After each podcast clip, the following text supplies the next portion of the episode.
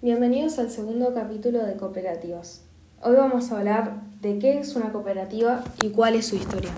Para poder mencionar esto más específicamente, primero vamos a explicar qué es la economía social y solidaria.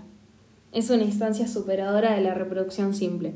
Toma las experiencias de la economía popular, pero las potencia. Concluimos que la economía social tiene como objetivo algo más que la reproducción simple, y distinto que la reproducción ampliada del capital, sino la reproducción ampliada de la vida.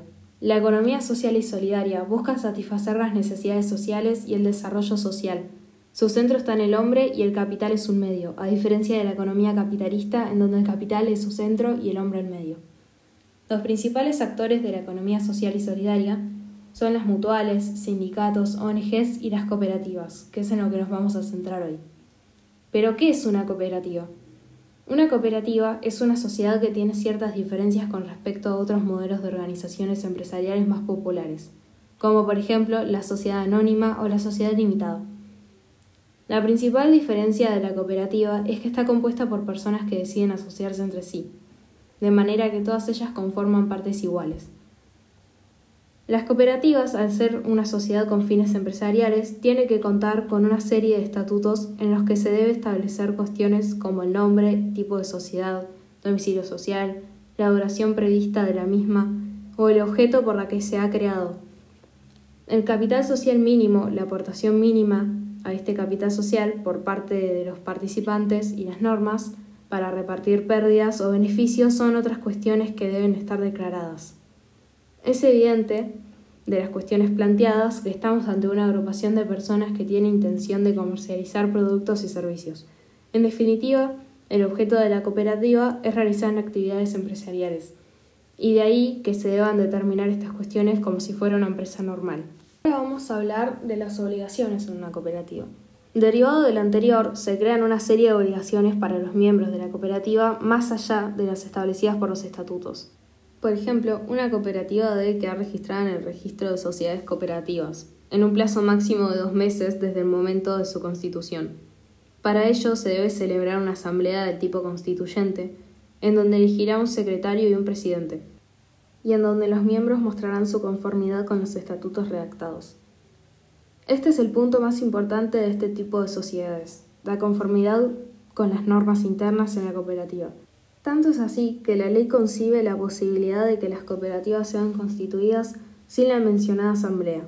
Se podrá, por tanto, inscribir una nueva cooperativa si se presenta la escritura de constitución firmada por los promotores de la organización empresarial recién creada. Una empresa y una cooperativa parecen ser muy parecidas, pero no lo son. La principal diferencia viene determinada por la propiedad de la organización. Mientras que en una cooperativa todos los socios son propietarios, en una empresa lo son accionistas. ¿Qué consecuencias tiene esto? En primer lugar, los trabajadores de una cooperativa son los propios dueños de la actividad, de manera que el rendimiento de sus acciones recae sobre ellos mismos, ya sea en positivo o en negativo. En el caso de una sociedad empresarial constituida como tal, la responsabilidad recae sobre la junta directiva, en ningún caso sobre los trabajadores contratados para desarrollar ciertas actividades. De este modo, si hay beneficios en una empresa, estos irán a parar a la propia empresa y, en segundo lugar, a los accionistas. En una cooperativa las ganancias van para partes iguales, sobre cada uno de los miembros asociados. Ahora vamos a hablar un poco del funcionamiento de una cooperativa. Precisamente, este principio de igualdad y equidad entre socios es el que marca el funcionamiento de una cooperativa. Muchos expertos la relacionan con un modelo para generar negocio más coherente, y menos vinculado con la parte más dura y voraz del capitalismo. Toda la gestión de la cooperativa se realiza de forma democrática por los miembros, a través de decisiones que se ponen en valor y se deciden en las asambleas, con la participación de todos los socios de la cooperativa. La base del funcionamiento es que las decisiones, las responsabilidades y los beneficios se reparten de forma equitativa frente a la toma de decisiones y de poder que otorga una empresa a un grupo limitado de sus miembros.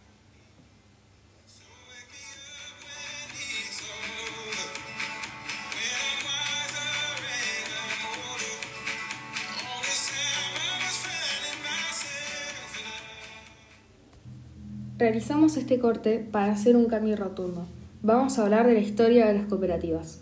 Como punto de partida de una visión histórica de la cooperación, es preciso reconocer a los precursores de esta ideología. es decir, aquellas personas que a partir del siglo XVII, tanto en las ideas como en las obras, empiezan a precisar las características del sistema cooperativo.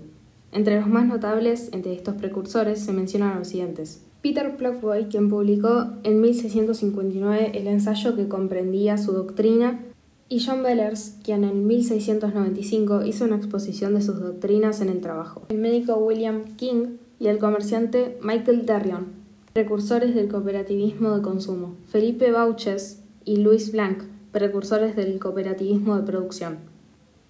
Es necesario mencionar la época de la revolución industrial ocurrida en Europa, especialmente en Gran Bretaña, en el siglo que va desde 1750 a 1850, como una referencia histórica imprescindible.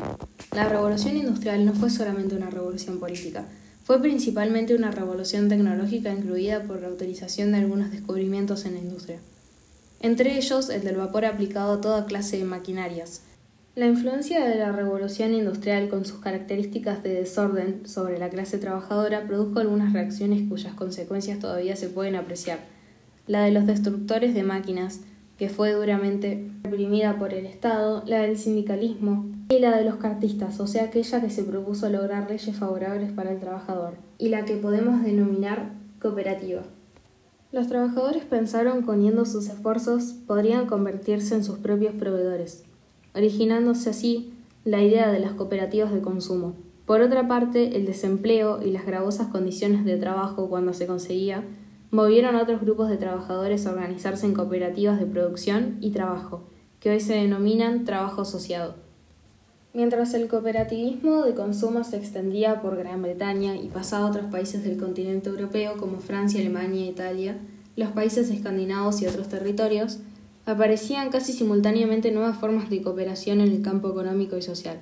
Empezaron a aparecer las cooperativas de crédito en Alemania, orientado hacia los campesinos, y más tarde las cooperativas para el aprovisionamiento de insumos y para la comercialización de los productos agrícolas. En el mismo país se iniciaba el movimiento de los llamados bancos populares, o sea, las cooperativas de ahorro y crédito, orientadas principalmente para servir a los artesanos y pequeños industriales de las ciudades. En Francia prosperaban las cooperativas de producción y trabajo con ejemplos tan conocidos como el familisterio. En los países escandinavos no solo se desarrollaba el cooperativismo de consumo, en la forma tan apreciable como el que dio lugar en la Federación Sueca de Cooperativas, sino también en otros terrenos como los del cooperativismo de vivienda y el de seguros cooperativos. En los demás países de Europa Central y Oriental las ideas prácticas cooperativas se extendieron rápidamente. Por ejemplo, la primera cooperativa de Checoslovaquia se fundó en 1845, solamente un año después de la de Rochdale.